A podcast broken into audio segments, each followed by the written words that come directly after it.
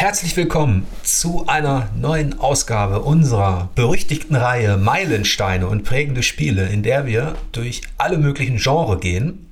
Diesmal geht es um Sport. Das ist so ein großes Thema angesichts all der Disziplinen, die es da gibt, dass wir uns natürlich beschränken mussten. Ähm, vielleicht kommen wir also später nochmal irgendwann auf Trendsport, auf Fitness ähm, oder auch auf Kampfsport. Wir mussten leider auch den Football rausnehmen oder Wrestling. Ich weiß, ich weiß, da gibt es viele Fans da draußen. Ähm, aber wir haben uns auf sieben Disziplinen für äh, diesen Talk geeinigt, die wir in zwei Teilen besprechen. Wir starten im ersten Teil mit Tennis, Leichtathletik, Boxen und Eishockey, bevor es im zweiten Teil um Golf, Basketball und Fußball geht. Ähm, ben und Matthias, ihr seid mit am Start. Ähm, wie kam es zu dieser Einteilung? Du, du hast befohlen, dass jemand mitmachen muss. Nein.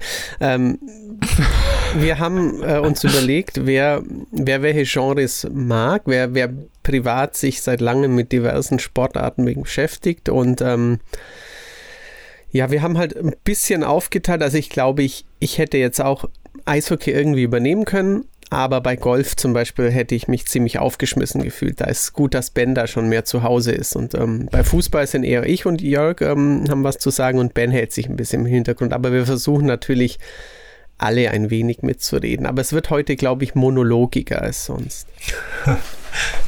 Ja, wir mussten auch, ähm, das haben wir, glaube ich, alle so ein bisschen gemerkt, ähm, Sport ist, also die einzelnen Disziplinen sind jeweils schon wahnsinnig umfangreiche Themen und wir mussten da ganz schön in der Ursuppe wählen und schauen und gucken und uns auch belesen, wie wir es sonst in andere Genres gar nicht so sehr machen mussten. Mhm. Das war schon ein ähm, interessantes Thema. Ja. Deswegen bitten wir ein bisschen um Verständnis, dass ähm, das ist im Gegensatz vielleicht zu anderen Genres, ähm, wo wir zwei, drei, vier, fünf Redakteure versammeln könnten, die sich alle super auskennen, ähm, das ist diesmal auch ein bisschen, ähm, ja, dass auch ein Redakteur ein bisschen länger mal referiert, weil die anderen einfach nicht gezockt haben oder ähm, weil es auf die Schnelle auch nicht möglich war, sich da in so viele Details einzulesen. Trotzdem haben wir uns was bei dieser ähm, Einteilung gedacht und nicht ohne Grund starten wir unseren Talk mit Tennis. Denn ja. ähm, vielleicht kennt der ein oder andere von euch ähm, William Higginbotham. Oder auch nicht. ähm, denn er hat vermutlich ähm, das erste Videospiel überhaupt entwickelt. Ähm, die Hardware, die bestand damals im Jahr 1985 übrigens aus einem Analogcomputer und einem kleinen Oszilloskop. Und darauf, ja, da gab es quasi den ersten Aufschlag, das erste Tennisspiel, Ben.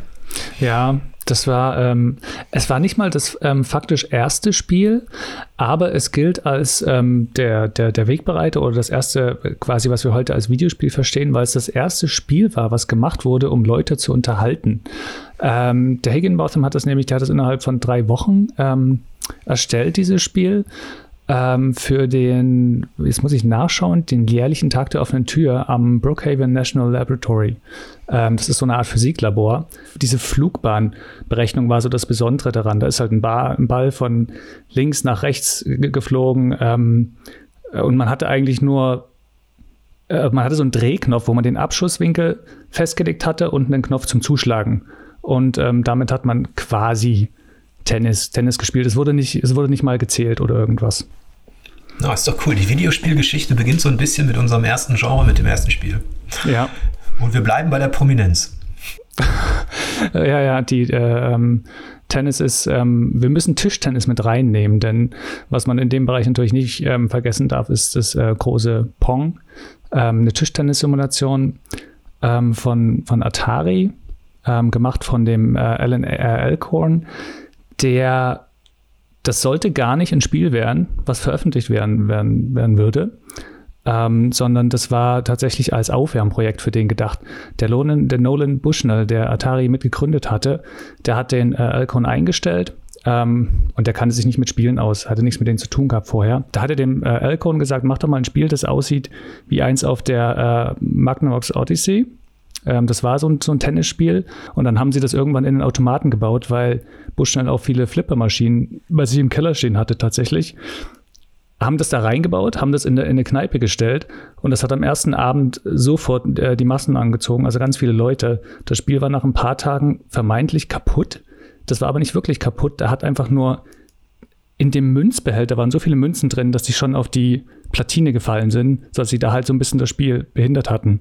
Ähm, genau, also Pong war wirklich vom ersten Tag an ein Riesenerfolg, hat etliche Nachahmer gefunden. Dann kommen wir auch aber gleich zum, zum ersten Spiel, was so ein bisschen bemüht war, dieses, ähm, es gab wie gesagt etliche Nachahmer und die waren alle mehr oder weniger ähnlich, eben dieses einfache Hin- und Herschnipsen von einem Ball oder ähm, was immer das, wie immer da dargestellt wurde. Ähm, Tournament Tennis, das auch, äh, manchen wird es als Matchpoint bekannt sein. Das wurde im Jahr 1984 für den ähm, ZX Spectrum und für den C64, Atari ST und andere veröffentlicht.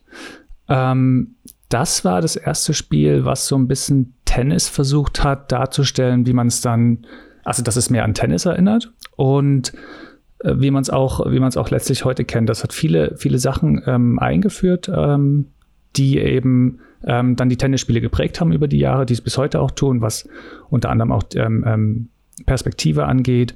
Man konnte verschieden lange Sets spielen. Es gab sogar Tiebreaks, die man ausspielen konnte, außer im letzten Satz.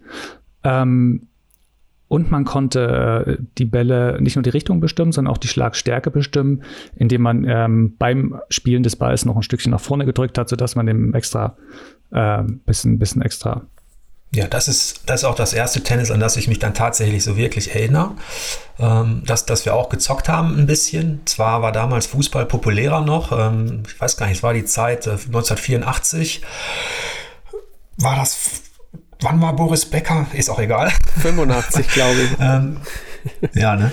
Genau, aber das war das Erste. Aber, ähm, aber ich glaube, dann ging es auch, dann dauerte es etwas länger, ne, Ben, bis es dann wieder einen nächsten Schritt gab. Es hat eine Weile gedauert, ja. Ähm, das nächste, was ähm, nochmal so einen deutlichen Schritt nach vorne gemacht hatte, war Super Tennis. Das ist dann auch schon im Jahr 1991. Ähm, gab es in der Spielhalle, gab es auf dem Super NES ähm, und galt ähm, vom Start weg als eine exzellente ähm, Sportsimulation. Ähm, was es ähm, unter anderem hatte, war, dass man verschiedene Platztypen hatte, also ähm, Sand, Kunststoff ähm, und Rasen. Ähm, außerdem verschiedene Schusstypen. Also Topspin oder ein Slice konnte man damit auswählen. Äh, auch das war bis, bis dahin nicht selbstverständlich. Es gab äh, nicht lizenzierte, aber verschiedene Spielertypen äh, mit verschiedenen Werten. Und interessant war, dass wenn man nicht nur ein Einzelmatch gemacht hat, sondern durch, durch Turniere sich gekämpft hat, dann sind die sogar teilweise ähm, ermüdet. Ähm, genau. Ähm, das war damals ein, ein, richtig tolles, ein richtig tolles Sportspiel, bevor es dann wieder eine Weile gedauert hat und ein absoluter Knaller erschienen ist, zu dem ich ganz wenig sagen kann, weil ich dessen ersten Teil tatsächlich, ich glaube, nie gespielt habe aber ihr euch damit ganz gut auskennt. Endlich kommen wir zu dem einzigen wichtigen Tennisspiel der Welt. so, ähm, Virtual Tennis ist, ist, ist für mich ein absoluter Meilenstein auch ähm, auf, auf Dreamcast. Ähm, in der Spielhalle habe ich es nur einmal gespielt. Weiß gar nicht, da waren wir in Holland im Urlaub irgendwie. Äh, und danach auf Dreamcast weiß ich gar nicht, wie viel, wie viel tausend Stunden ich darin versenkt habe. Das war halt so eine super Mischung aus zum einen realistische Kulisse, in, in Ansätzen zumindest. Und ähm, dann die Arcade-Tennis aber schon mit taktischem Anspruch. Ja, definitiv. Und natürlich auch noch Karrieremodus mit Weltkarte, mit äh, Kleidung kaufen, mit diesen Minispielen, wo man die, die Bowling-Pins umschießen musste oder in farbige Tonnen treffen musste. Wie du sagst, also aber halt gleichzeitig ähm, es war halt ein, ein actionlastiges Arcade-Spiel, aber schon mit, mit, mit, mit Drall und mit Gewicht und mit Physik und auch noch Lizenzen eben. An namhaften Tennisspielern, Kafelnikov, Haas, Philippussis und so weiter. Ähm, ja, ein, ein ganz, ganz, ganz wunderbares Spiel. Und auch bis heute, glaube ich, noch mein Lieblingstennisspiel. Noch vor dem Gameboy-Tennis, das der Ben hier einfach unterschlagen hat. es, hat, es, es, es, hat ja, es hat ja auch eins gemacht, dass es ähm, davor haben die Tennisspiele versucht, ähm, immer realistischer möglich zu werden, war natürlich alles sehr ähm, trotzdem ähm, schemenhaft und, und karikiert, aber Virtual Tennis ist voll in diese Arcade-Richtung gegangen und hat dann wirklich ähm, komplett auf ähm, solche Mechaniken gesetzt, die überzeichnet sind. Ein anderes Spiel, was auch Tennis in einer überzeichneten Form ähm, dargestellt hat, das für uns jetzt kein Meilenstein ist und auch nicht unbedingt ein prägendes Spiel, weil es letztlich keine so große Rolle spielt in der, in der, in der quasi in der Videospielhistorie oder in diesem Genre jedenfalls, ist Mario Tennis, wo quasi die, äh, das Ensemble der Figuren ähm, so stark im Vordergrund äh, steht und wo auch eine, eine, sehr vereinfachte Steuerung verwendet wird, also das sehr zugänglich ist. Ähm, Genau, es ist ein wichtiges, ein cooles Spiel, habe ich nie gespielt, da ich ohnehin nicht auf Nintendo-System groß unterwegs war. Ähm, ja. Ja, also ich, ich habe es gezockt, aber ähm, ich glaube, vorhin hatte ich gesagt, bei Virtua Tennis, das war eine Mischung aus diesem arcadigen Ansatz und Taktik. Ähm, wenn man jetzt natürlich auf Mario Tennis schaut, dann war das Arcade pur. Ähm, und ähm, es hat zwischendurch mal Spaß gemacht, aber mich auch nicht länger beschäftigt. Okay.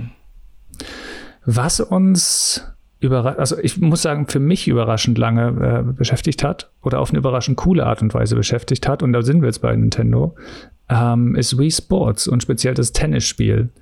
Ich erinnere mich noch genau, wie wir da anno 2006 ähm, in unserem Spielezimmer äh, auf relativ kleinem Raum zu viert vor der Röhre gestanden hatten, äh, oder vor dem Flachbildschirm hatten wir damals schon, und ähm, versucht haben, uns, uns die Bälle um die Ohren zu schmeißen, indem wir mit den, mit den Remotes äh, gewählt haben. Das war ein riesengroßer Spaß, oder? Ja, also jetzt schmunzelt man ein bisschen drüber, wenn man zurückdenkt, ja. aber damals war das auch mit ein Grund dafür, ähm, für, diese Erstfaszination ja. der, dieser Konsole, die halt für ein komplett neues ja, physikalisches Spielgefühl äh, gesorgt hat. Und mhm. man war richtig begeistert, wenn dann tatsächlich Dinge geklappt haben, wie jetzt, also, oder man hat sich eingebildet, dass man jetzt einen Topspin-Schlag gemacht hat ja. und einen Slice. Ähm, ja, so. Ich, ja. ja. Ähm, Einfach nur, dass man überhaupt, dass man äh, nicht nur einen Hebel gedrückt oder, oder einen Knopf gedrückt hat, sondern ähm, dass man, dass man ausgeholt und einen richtigen Schlag gemacht hat und das Spiel reagiert ja. drauf und, und haut das zurück. Das ist ähm, eine coole es, Art der. Es sah so schlecht aus, aber die. Ja, furchtbar. Die, aber die Technik war ähm, ja, heute haben wir VR und alles. Da ist das, wirkt mhm. das alles noch mal einen Ticken kleiner. Und danach hat sich ja auch die Motion und die, die Bewegungskontrolle weiterentwickelt. Aber ich würde ja auch recht geben, dass Wii Sports äh, schon auch ein technischer Pionier war und deswegen ja. Meilenstein. Ja, äh, eindeutig muss da, muss da rein. Auch wenn es wenig Nachahmer gefunden hat im, äh, im, im, eigentlichen Sinne. Ähm, an der Stelle würde ich gern einfügen, dass ähm, Tennis und besonders vor allem Tischtennis in VR ähm, richtig gut funktioniert. Ähm, aus irgendeinem Grund lässt sie, na, was heißt aus irgendeinem Grund? Im Wesentlichen steht man natürlich am Platz und schmeißt die Bälle hin und her. Man hat dabei einen Controller oder eben eine Tischtenniskelle in der Hand. Das funktioniert ähm, vor allem 11 Table Tennis macht das richtig klasse, macht das auch im, im Multiplayer ähm, sehr gut. Ähm, genau, also das ähm, sind auch nicht unbedingt, ist da nicht nochmal nicht noch mal Meilensteine oder große Schritte, die da ähm, stattgefunden haben, aber das ist eine Sache, die, ähm, die ich immer noch für erwähnenswert finde, die im, im Tennisbereich tatsächlich ganz, ganz cool ist.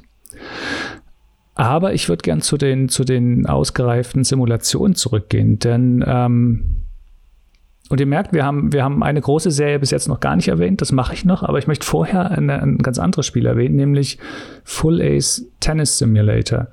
Der kam 2008 schon raus. Was heißt schon? Ähm, schon, weil er 2018 erst auf Steam erschienen ist. Aber ihn gibt es schon seit 2008 auf dem PC. Wird im Wesentlichen von einer einzelnen Person, ich glaube, ein Franzose ist das entwickelt. Und ähm, was, den, was den Bereich Simulation angeht, ist dieses scheinbar kleine und ehrlich gesagt auch recht ziemlich hässliche Spiel ähm, furchtbar gut. Ähm, man hat, man hat alle, alle Schlagvarianten natürlich. Ähm, die Art und Weise, wie man den wie man den Aufschlag gestalten kann, wie man auch das Risiko beim Aufschlag festlegt, sodass man auch beim zweiten äh, Aufschlag dann tatsächlich weniger Risiko geht, obwohl man im Grunde die gleiche Mechanik verwendet. Ähm, vor jedem Schlag legt man fest, manuell, ob man Vorhand oder Rückhand verwendet. Man kann jeden einzelnen Ball challengen. Also das ist im Bereich, das hat vielleicht nicht die ähm, großartigste Physik an sich, aber was das Simulieren des Tennisspiels angeht, ist das ein ganz ähm, ein ganz großes Spiel. Genau, und gehört deshalb hier mit rein. Da haben wir wieder was gelernt, Matthias. Ja. Es, äh, man kann immer wieder schöne Sachen lernen, wenn man euch zuhört. Habe ich auch nie gespielt, aber ähm, gleich kommt bestimmt wieder ein Titelband, den, den wir alle gezockt haben. Gleich kommt ein Titel, den, den jeder gezockt haben sollte. Ähm, das ist nämlich Topspin 4. Und äh, ich musste an der Stelle auch nicht lange überlegen, ähm, ob es das erste, zweite, dritte oder vierte Topspin ist. Das vierte bringt, ähm, ähm, was das, was erstens, ähm, es sieht richtig gut aus, es klingt gut, ähm, es hat eine ähm, schöne Variation an Plätzen. Für Topspin typisch war ja von der ersten, vom ersten Teil an, dass man auf kleinen Plätzen seine Karriere anfängt und dann äh, auf immer größeren und letztlich natürlich auf den weltbekannten Kurz steht. das machen sie, machen sie total gut. Und ähm, auch was im, im vierten dann das Stellungsspiel zum Ball angeht, die verschiedenen Schlagtechniken, die man ausführen kann, wie man eher einen, einen präzisen, aber nicht so kraftvollen Schlag spielen kann oder eben seine ganze Energie in den, äh, in den Smash rein, reinlegen kann. Ähm, kein Spiel macht das auf verbindet Zugänglichkeit und Simulation so, so gut wie Topspin 4 das macht. Ähm, auch wenn Topspin 1, 2, 3 natürlich Schritte dahin waren, wobei der dritte eher so eine Art Tech-Demo war, wo die ganzen Sachen mit Bewegung und Stellungsspiel zwar drin waren, aber das war ein ganz komisches, behäbiges Tennis, in dem die Dynamik nicht gestimmt hat. Und im vierten haben sie das zusammengebracht. 2011 war das und ist bis heute das rundum immer noch beste Tennisspiel, das auch aktuell dies gibt, kommen da mit Abstand nicht ran, leider. Ja, das, ich denke, das haben äh, die meisten auch am längsten gespielt, neben Virtua Tennis, so geht es mir ja auch. Also ja. ähm, ich würde auch die beiden Reihen haben sich eingebrannt bei mir, Virtua Tennis und Topspin. Ähm, natürlich mit unterschiedlichem Fokus. Ne? Also Topspin ist dann schon simulativer. Ähm, und es hat wirklich auch richtig Spaß gemacht. Das haben wir uns auch ähm, lange, glaube ich, gegeben in der Redaktion. Oh ja, ja, das stimmt definitiv. Ja. Aber dann sind wir ja mit dem Tennis, mit der, mit der ersten Disziplin quasi durch und ähm, kommen zu einer zweiten Disziplin, die im Vergleich zu Tennis jetzt doch auch in den Arcades, in den Spielhallen eine stärkere Duftmarke hinterlassen hat, Matthias.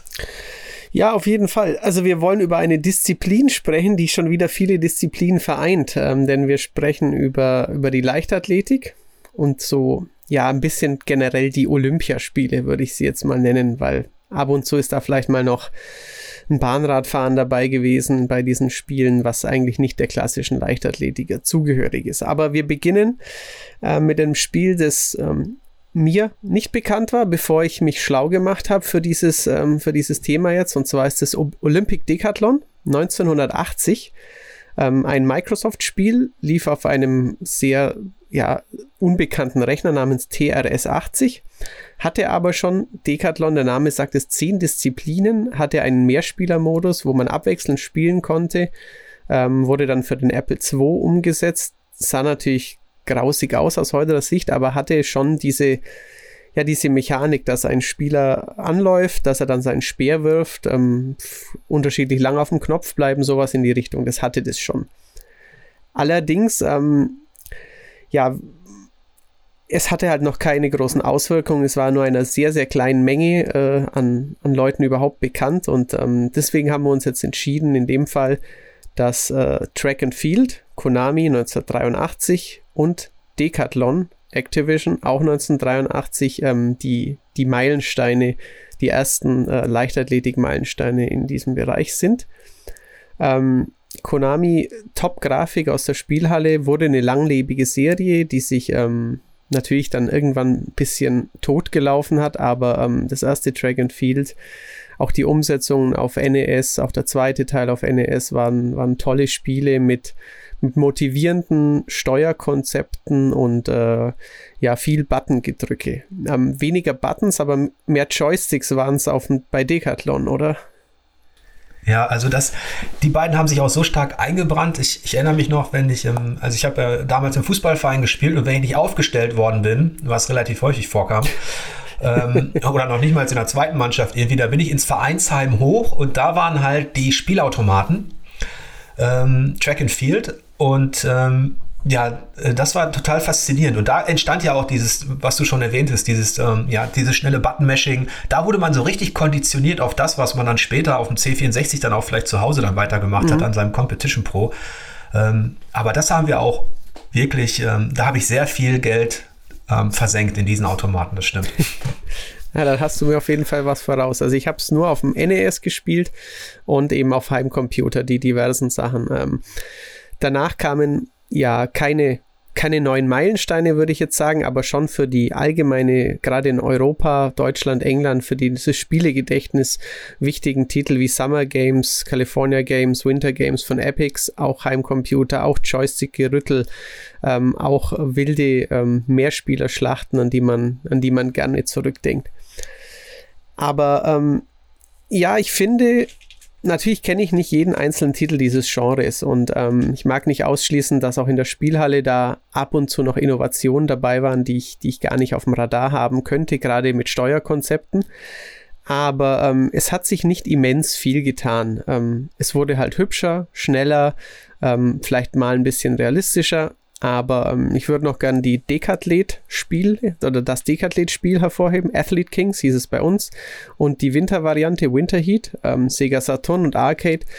Äh, ganz, ganz tolle Partyspiele auch. Ähm, aber dann ist relativ wenig ähm, Großes passiert. Ähm, so von, sagen wir mal, Atlanta 96 bis London 2012. Es gab immer Spiele zu den äh, Olympischen Sommerspielen vor allem, natürlich auch zu den Winterspielen, aber irgendwie, wie es äh, in der echten Welt auch ist, ist ähm, der Sommercharakter oder der Sommerteil immer der bekanntere. Ja, das war, das, das war auch so ein bisschen ganz äh, die, die, dieser Unterschied. Eigentlich, die Spiele wurden realistischer, diese Sportspiele und die Leichtathletikspiele und man hat auch schon mitgefiebert, aber wenn wir dann gezockt haben, dann kam das nicht mehr ran an den, an dieses coole Flair der 80er, eben an Summer Games oder Winter Games, die wir wo wir uns auch getroffen haben, vor allem Computer mit drei, vier Kumpels äh, und dann eben ja die Nationalhymnen und dann hat man halt äh, nach den Medaillen, äh, da war man auf der Jagd nach Medaillen und später haben wir versucht, das zu replizieren, aber ähm, irgendwie so richtig gerockt wie in den 80ern hat das dann nicht mehr. Nee, da würde ich dir zustimmen. Also ich hatte es noch einmal eben auf dem Saturn, wie erwähnt, aber später auch von, ob, egal ob von Eurocom oder von Sega, Athen, London, wie gesagt, Peking, ähm, ja, waren halt immer ordentliche Sportspiele, auch mit, mit bestimmt viel Aufwand der Entwickler dahinter, aber ähm, die Konzepte haben sich ähm, nie jetzt dramatisch abgeändert, sodass es nochmal diese, diese Sogwirkung erfassen, erfassen konnte. Ähm, es gab auch äh, Biathlon von RTL und es gab ähm, Skispringen, diverse Winterarten, die auch, ähm, auch viel mit, mit eben stetem Button drücken und so kleine Minispieleinlagen arbeiteten, aber ähm, ja, ich würde dann eigentlich nur noch einen großen Meilenstein in dem, in dem Genre platzieren wollen und das ist ähm, 2007 Mario und Sonic bei den Olympischen Spielen. Ähm, denn es war nicht nur einfach ein gutes, schönes, hübsches, nettes Produkt, sondern es war natürlich auch ein immenser Verkaufserfolg und ein Marketing-Clou. Erstmals Mario und Sonic, die einst verfeindeten, also die Todfeinde der 16-Bit-Ära ähm, in einem Videospiel.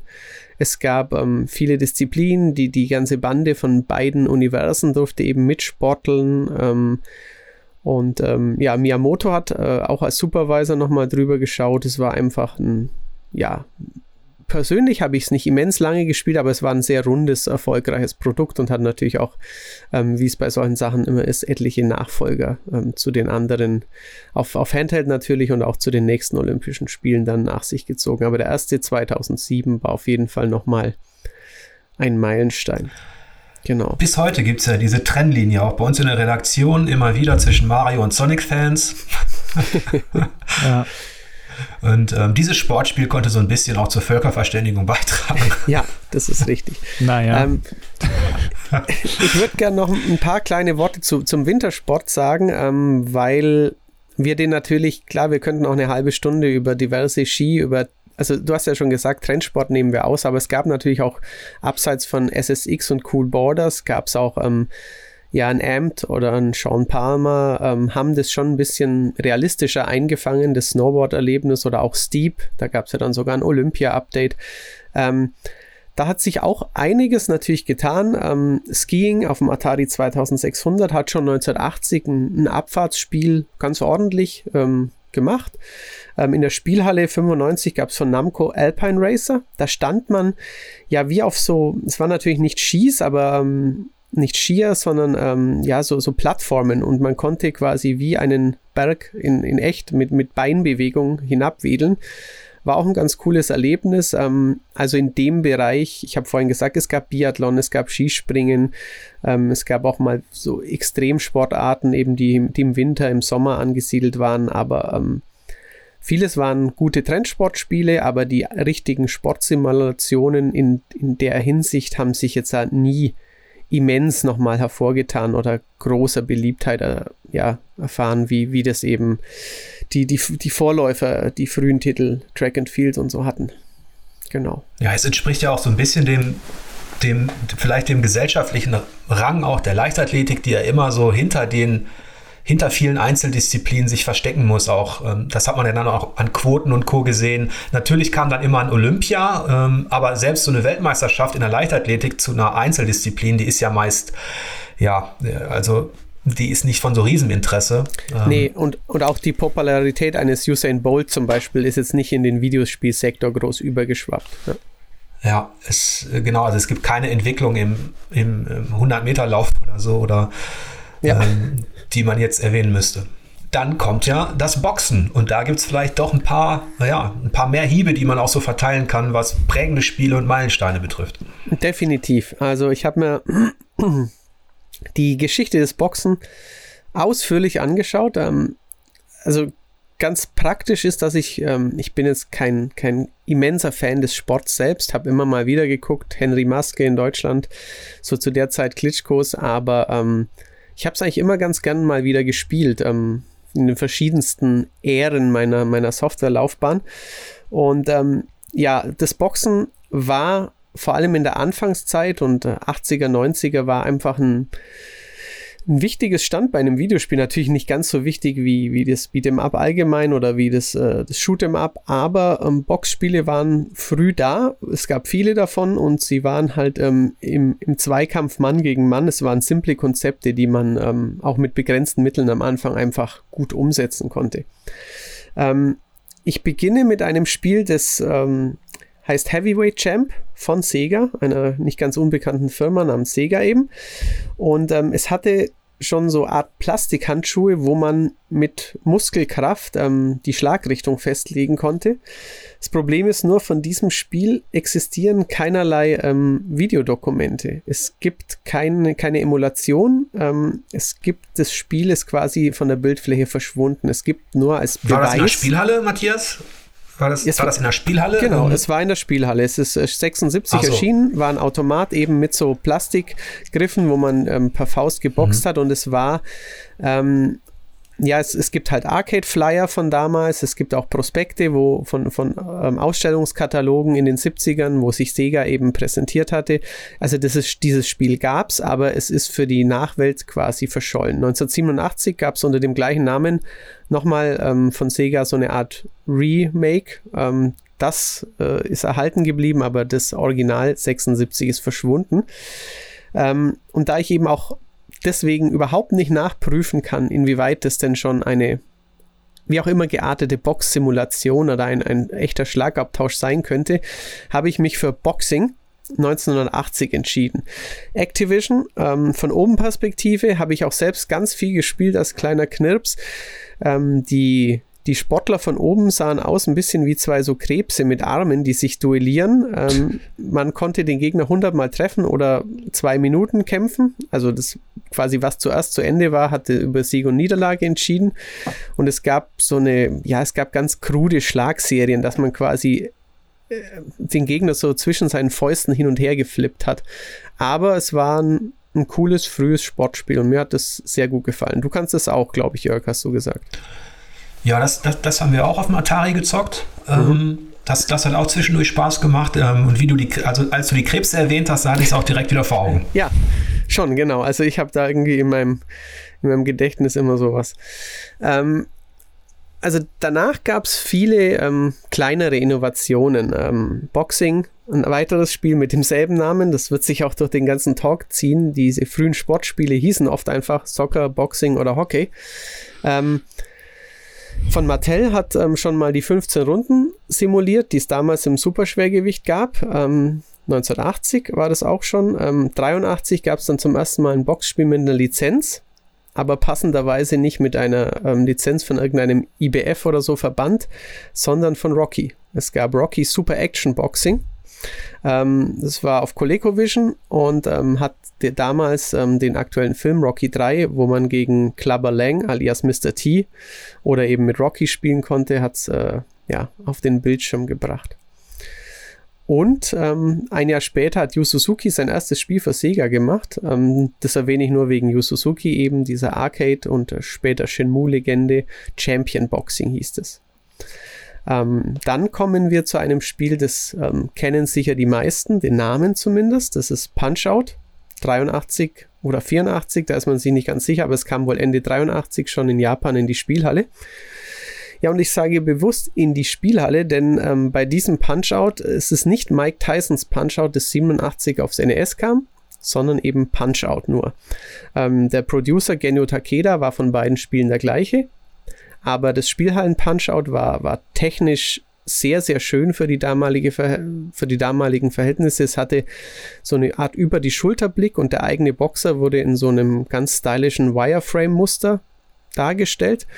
Und ähm, ja, man konnte eben damals schon in Arcade-Manier mit quasi weniger einer Sportsimulation, sondern mehr so eine Reaktionstests links, rechts ausweichen, zuschlagen.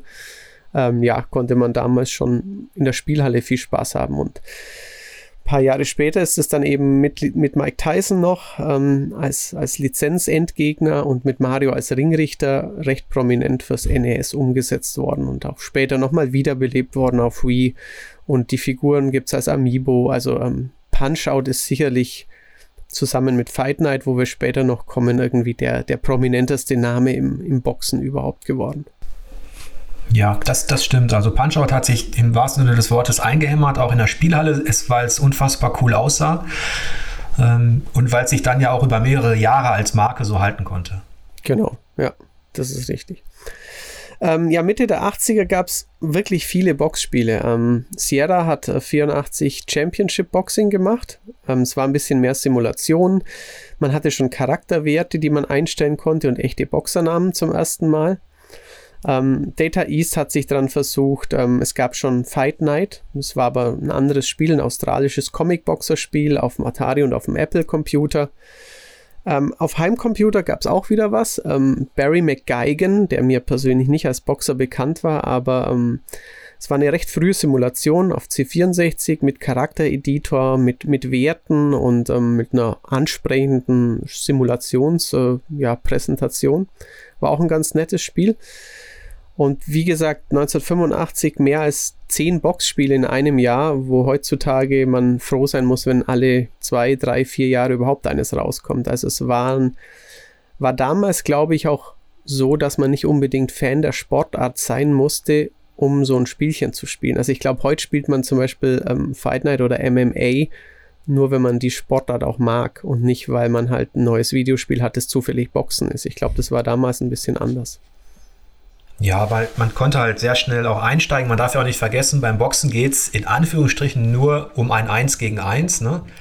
Ja. Mit ähm, Zuschlagen und, und Deckung. Ähm, das versteht jeder äh, direkt und lässt sich auch relativ, ich glaube, deswegen haben wir auch so viele Boxspiele, relativ zügig programmieren. Ähm, mhm. Ich will das jetzt nicht abwerten oder so, aber im Vergleich zu Mannschaftssportarten oder so musst du halt auf weniger achten.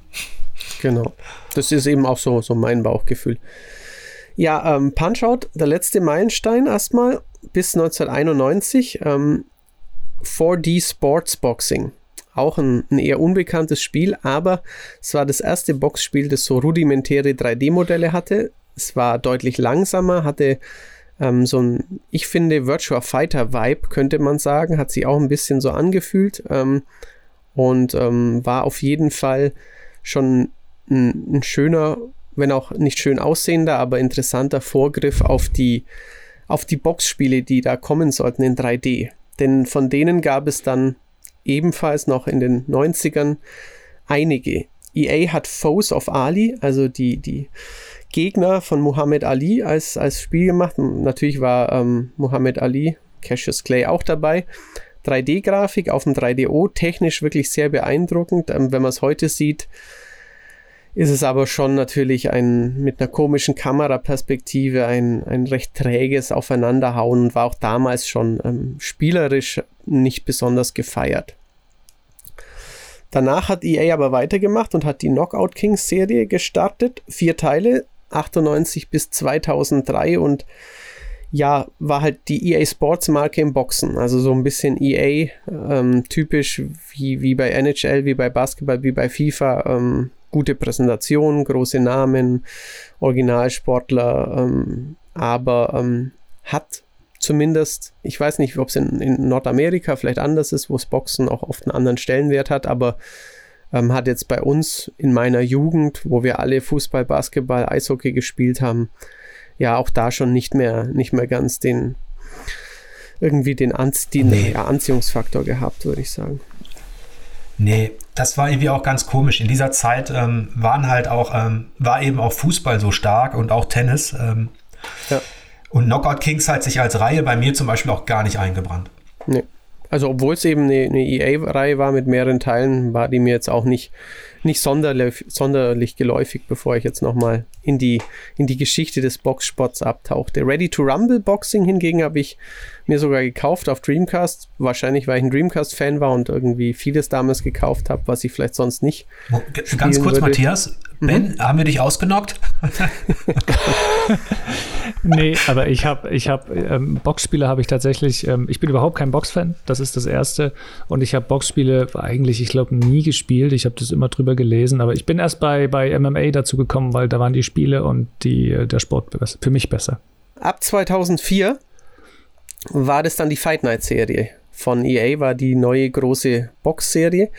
Ähm, Gab es fünf Teile und das erste Fight Night 2004 ähm, ist für mich der, der nächste und damit auch schon der letzte Meilenstein in dem Genre, denn es hat die Total Punch Control eingeführt, das Boxen per Analogstick und das fühlte sich damals tatsächlich großartig neu an. Man konnte nicht nur ähm, mit mehreren Knöpfen und vielleicht Schultertasten dann irgendwelche Schwinger ansetzen, sondern ähm, ja, man konnte entweder ausholen, man konnte ähm, wirklich so, so Kreisbewegungen nachfahren oder eben durch nur nach vorn tippen, kurze, schnelle Jabs setzen. Das war auf jeden Fall, ähm, ja, eine Ja, das große, war richtig, richtig klasse. Ja, eine große steuerungstechnischer Schritt nach vorne eben in dem, in dem Genre. Und natürlich, ja, und in der Redaktion bei uns, da erinnere ich mich auch an einige Duelle. Ähm, ich habe am liebsten mit, mit Muhammad Ali gespielt, also immer so diese leichten Jabs und schnell hin und her. Mhm. Und ich erinnere mich, dass, dass Michael zum Beispiel dann meist Holyfield nutzte oder, ähm, oder halt eben auch Tyson. Und dass man tatsächlich dieses Boxgefühl hatte, ähm, ja, du kannst deinen Gegner über zehn Runden zermürben, ohne ihn auszunocken, aber dann musst du trotzdem höllisch aufpassen. Ja. ähm, das war richtig cool, ja. Ja, richtig. Also das haben sie dann im zweiten Teil nochmal verfeinert. Da gab es dann den EA Sports Trademark Haymaker, also so quasi den Ausnockschlag. Und ich glaube, wir erinnern, ja. wir erinnern uns alle noch, ähm, wie wir 2006 ähm, beim ersten HD-Box-Spiel damals, ähm, da, das hat dann wieder geschafft, ein paar Leute anzulocken, die sonst mit Boxen nichts am Hut haben ja, ähm, Fight Night Round 3 auf Xbox 360 war ein bisschen langsamer sogar als die Teile, die noch für die alten Konsolen waren, aber es sah halt fantastisch aus. Also der, der Schweiß und das Blut und diese in Slow-Mo wabbernden ja. Backen und Gesichtsteile, die da ähm, bei, bei starken Schlägen, das war ähm, sehr, sehr, sehr beeindruckend. Das war aber allerdings auch schon, es gab noch weitere Fight Night-Teile, ähm, Champion gab es noch ein paar vor, ich glaube auch schon wieder sechs, acht Jahre her, aber ähm, das war es dann so ziemlich im, im Boxen auch schon, was sich, ähm, was sich mir dann da eingebrannt hat. Ähm, und natürlich muss ich sagen, wir haben jetzt über Boxen gesprochen. Wir hätten auch über Martial Arts sprechen können. All diese ähm, Zweikampfspiele, Karate, Taekwondo, die Martial Arts Sachen, gab es auch ähm, abseits der Beat'em, des Beat'em-up-Charakters und abseits der ähm, scrollenden Fantasy-Kung-Fu-Spiele gab es auch wirklich viele, viele, viele Sportspiele, K1, MMA und eben Wrestling. All das können wir nur ganz kurz streifen, weil wir sonst ähm, stundenlang sprechen über, über jedes einzelne genau. Thema. Und, und außerdem wollen wir ja auch den Ben irgendwann wiederbeleben. ähm, mit, mit, mit einer ganz anderen Sportart. Und ja, wir haben viel weggelassen, ähm, aber ich denke auch, ähm, wie, wie, du richtig ähm, ja, erläutert hast, das Fight Night war der letzte große Meilenstein innerhalb dieses Sports. Ähm, die Analogstick-Steuerung, die hat wirklich dafür gesorgt, dass man ein neues Spielgefühl hatte. Ähm, aber danach ist auch in Sachen Motion Control, auch VR oder so, ist, ist jetzt aktuell wirklich nichts Nennenswertes passiert, weshalb wir wechseln, Ben, zum Eishockey. Interessanterweise war das erste, das erste Eishockeyspiel kein, kein, kein pures Eishockeyspiel, sondern ähm, das hieß Hockey, Ausrufezeichen, Soccer, Ausrufezeichen. Oder in, in Deutsch furchtbar sexy, elektronisch Fußball, Eishockey. äh, äh, war eine sehr pragmatische Namensgebung. Äh, aber wie, wie, Matthias ja auch schon meinte, die Spiele hießen damals einfach Hockey oder Golf und es gab tausende davon. Ähm, das würde ich mir heute wünschen, so irgendwie Rollenspiel, Ausrufezeichen, ähm, Adventure, Ausrufezeichen, Strategie. Genau. Ja. Genau, Fußball gab es vorher schon in einer sehr rudimentären Form. Das war ähm, Eishockey. Man konnte hier allerdings schon äh, im Vergleich zum ersten Fußballspiel konnte man hier schon gut erkennen, dass es Eishockey sein sollte, weil man, weil die Figuren da so einen kleinen Puck mehr oder weniger erkennbar von links nach rechts geschoben hatten. Ähm, ich habe mir davon habe ich mir nur ein Video angeschaut. Es war ein furchtbares Piepsen, was man da, dem man da folgen musste. Es sah natürlich der Zeit entsprechend aus. Ähm, genau, aber war zumindest ähm, das erste seiner Art, weil es eine Art Vorreiter war. Die richtigen, ähm, richtig eingeschlagen, würde ich sagen, haben die ersten Spiele dann in ähm, knapp zehn Jahre später. Und zwar das eine erschien 1987 und war Blades of Steel. Ähm, erschien für das, ähm, erschien in der Spielhalle auf, auf dem NES, C64, ähm, auch auf 16-Bit-System wie dem Amiga. War damals äh, audiovisuell vor allem, vor allem klasse, hatte schon, hatte schon Sprachsamples, man konnte die Spielgeschwindigkeit einstellen, ähm, Spieler konnten, also Spieler gegnerische Teams konnten miteinander kämpfen und wenn einer verloren hatte, dann war das Team kurze Zeit in Unterzahl, was natürlich Unsinn ist, aber so hat das im Spiel funktioniert. Ähm, ist aber, ähm, war, stand in, Konkurrenz zu einem, in Konkurrenz zu einem anderen Spiel, das kurze Zeit später fürs ähm, äh, NES erschien, nämlich ein Jahr später. Und das Spiel hieß, das Spiel hieß Eishockey, immerhin. Ähm, dort konnte man, das, es, ähm, es war im Grunde relativ ähnlich, man konnte aber auch zwischen drei Spielertypen wählen. Ähm, also seine Mannschaft konnte man zusammensetzen mit Spielern, die verschiedene Typen hatten. Die waren entweder klein, mittel oder groß, was sich auf die Geschwindigkeit auswirkte, darauf, wie sie, ähm, wie mächtig sie gecheckt haben natürlich. Man konnte außerdem die Länge der, der, der Drittel einstellen, ähm, also der, die Spielzeit dadurch wählen.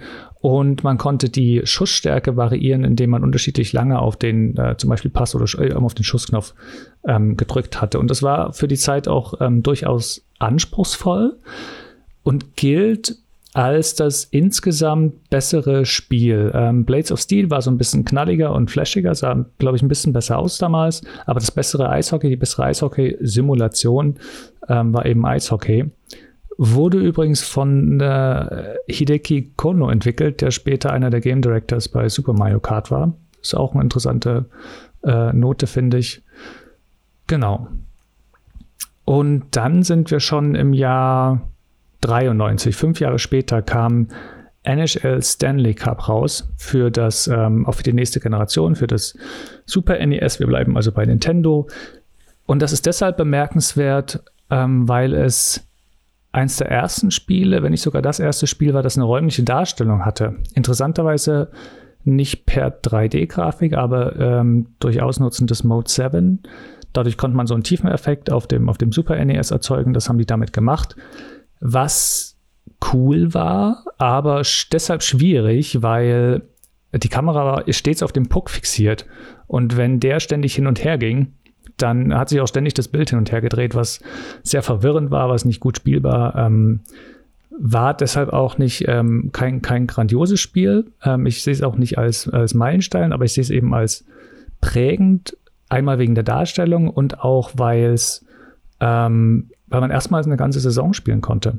Ähm, auch das ähm, ist immerhin eine, eine, kleine Neuerung, die kam bei EA, bei der NHL-Serie, erst ein ganzes Jahr später dazu. Genau. Ebenfalls im Jahr 93 ähm, muss man beim Eishockey ein, ein Spiel unbedingt hervorheben. Das ist NHL 94 ähm, von EA natürlich. Das gilt bis heute ähm, als eines der besten Sportspiele überhaupt. Galt es damals auch, ähm, hat von Anfang an voll eingeschlagen. Ähm, der Vorgänger war schon toll tatsächlich. Hat das äh, echte NHL-Regelwerk verwendet. Ähm, und es hat die One-Timer. Äh, die es im Sport natürlich ohnehin gibt, aber es hat One-Timer eingeführt, die sehr mächtig im Spiel waren und ähm, die einfach, die sich einfach klasse angefühlt haben, die sehr dazu beigetragen haben, dass es sehr flotte, dynamische Partien gab. Es gab interessanterweise keine Kämpfe zwischen den, zwischen den ähm, virtuellen Sportlern, obwohl es die vorher und nachher fast immer mit drin waren.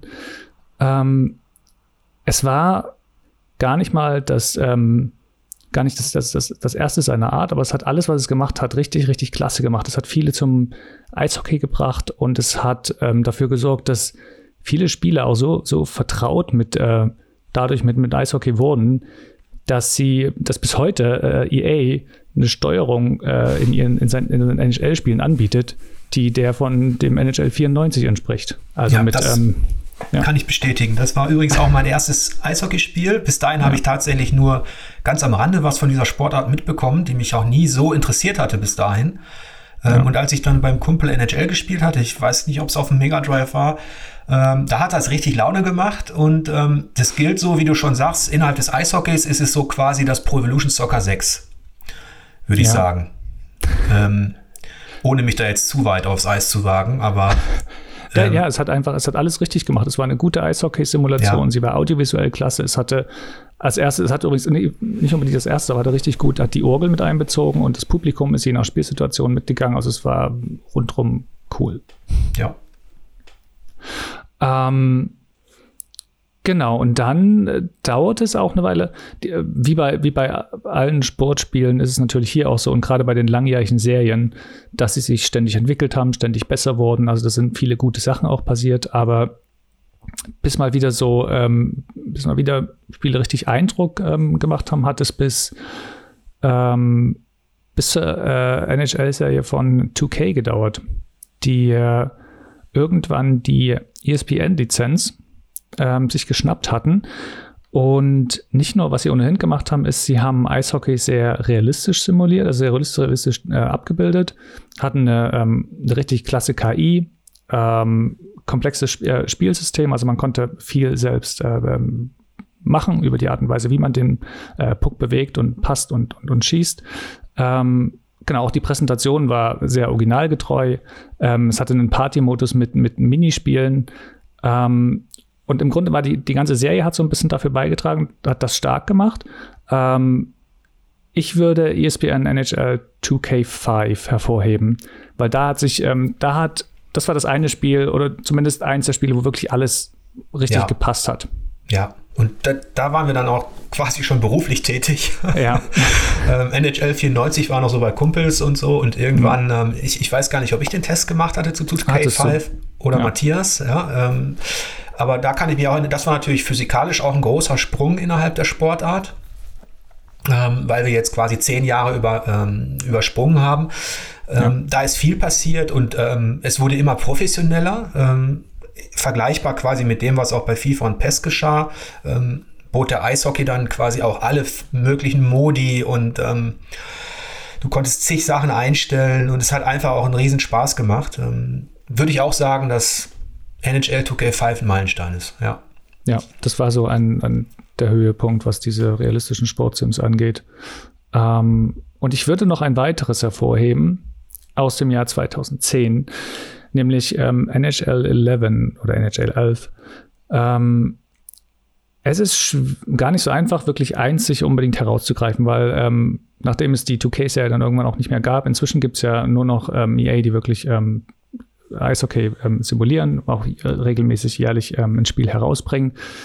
Man muss übrigens ganz allgemein bei den Sportspielen auch mal festhalten, dass so sehr EA verschrien ist für viele Sachen. Ähm, Im Sportbereich haben sie einfach gewaltig viel gestemmt und gemacht, ähm, dass die überhaupt diese hohe Qualität haben, ist zum großen Teil ähm, EA zu verdanken. Und die hatten, ähm, weshalb ich NHL 11 hervorheben will, ist, weil es verschiedene Sachen vereint hatte, die sie in den Jahren davor entwickelt haben, die dann dazu beigetragen werden, dass Eishockey heute das ist, was es ist. Da ist einmal die Einführung des Skillstick 2007 hat die stattgefunden. Äh, NHL 2007, also im Jahr 2006 ist das rausgekommen. Ähm, Im Jahr 2008 ist NHL 09 rausgekommen mit dem Be a Pro-Modus, was eine, eine, Karriere ist für, für, für Einzelspieler. Ähm, und in NHL 11, also 2010, haben sie die, ähm, die Physik noch mal einen ganzen Schritt nach vorne gebracht, was das ähm, Ballverhalten, was das Verhalten der Spieler vor allem beim Aufeinandertreffen, ähm, auch im Verhalten der, der Sticks angeht.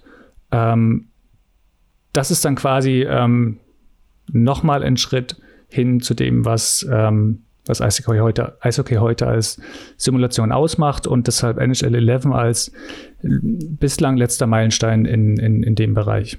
Ja, interessant fand ich auch in der Zeit, dass der Wettbewerb, ähm, ich würde auch recht geben, dass EA viel geleistet hat im Sportspielbereich, ähm, dass der Wettbewerb im Vergleich zum Fußball ein bisschen ähm, umgedreht war.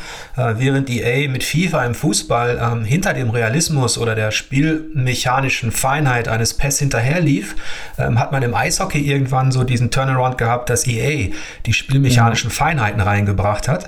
Ja. Ähm, du hast ja schon den, den Analogstick erwähnt, den sie natürlich auch im Fußball versucht haben zu integrieren. Das war fast eine parallele Entwicklung, aber ähm, die 2K-Serie, die war explosiver, temporeicher, ähm, während ähm, NHL doch ähm, äh, ein bisschen langsamer war, ein bisschen und, und ein bisschen mehr so diese, ja auch die Puck-Kontrolle in den Vordergrund ähm, hiefte. Es war ein interessanter Wettbewerb. Ich fand beide cool ja. für sich. Die, äh, die waren auch beide cool. Ich finde es schade, dass es beide nicht gibt. Was, was du übrigens ansprichst, ist tatsächlich so, dass ähm, es war auch mal umgedreht so. Und dann hat sich, ähm, also das 2K langsamer war und eher simulativer und ruhiger und äh, EA ein bisschen mehr auf die Action auf dem Eis gesetzt hat. Und dann hat 2K so ein bisschen verloren, wohin sie das entwickeln können. Also sie haben das physikalisch gar nicht mehr groß nach vorne gebracht und da haben sie dann den Anschluss verloren. Ja, bei der Trennung von, von Puck und Körper auch, ähm, ist ähnlich wie, also da hat, mhm. da hat EA, also das Team ähm, hat da tatsächlich ähm, sehr viel investiert und ja, ja. Äh, letztlich dazu beigetragen, dass der Eishockeysport digital natürlich auch auf ein neues Niveau äh, gehievt werden konnte, wohingegen, du erwähnst ja NHL 11 als letzten Meilenstein, jetzt schreiben wir das Jahr 2020, da mhm. kamen noch ein paar andere, aber ich würde dir recht geben, das kann man nicht mehr auseinanderdröseln, das wäre ein eigener Talk. ja, da müsste man wirklich die Entwicklung über die Serie und die ganzen Feinheiten ja. auseinander. Aber es gibt kein einzelnes Spiel, was sich da nochmal ja. so groß hervorhebt.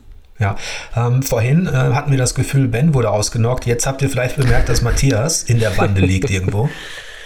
Ich mag Eishockey, aber ich spiele es eigentlich nicht, muss ich sagen. Also ich habe immer mal wieder, gerade zu WMs, viel Eishockey geguckt, aber gespielt ja. nie, nie groß. 97, 98 ja. so in dem Dreh, ja. aber ich glaube, da das äh, ja. kann ich äh, den Zuhörern ersparen. Wir hatten ja euch auch versprochen, äh, dass, dass in diesem Talk nicht jeder ein Experte sein kann für all das, was da am Bildschirm passierte. Ähm, jetzt haben wir auch vier Disziplinen von sieben besprochen und ähm, würden uns an dieser Stelle für diesen ersten Teil erstmal verabschieden, bedanken uns natürlich für eure Aufmerksamkeit, aber äh, geben gleich schon Entwarnung. Natürlich geht es weiter und zwar im zweiten Teil unseres Talks. Da werden wir uns beschäftigen mit Golf, mit Basketball und schließlich auch mit Fußball. Ähm, ich bedanke mich bei Ben und Matthias für die, für die Beiträge und hoffe, dass ihr beim nächsten Mal auch wieder dabei seid. Jo, bis bald. Bis dann.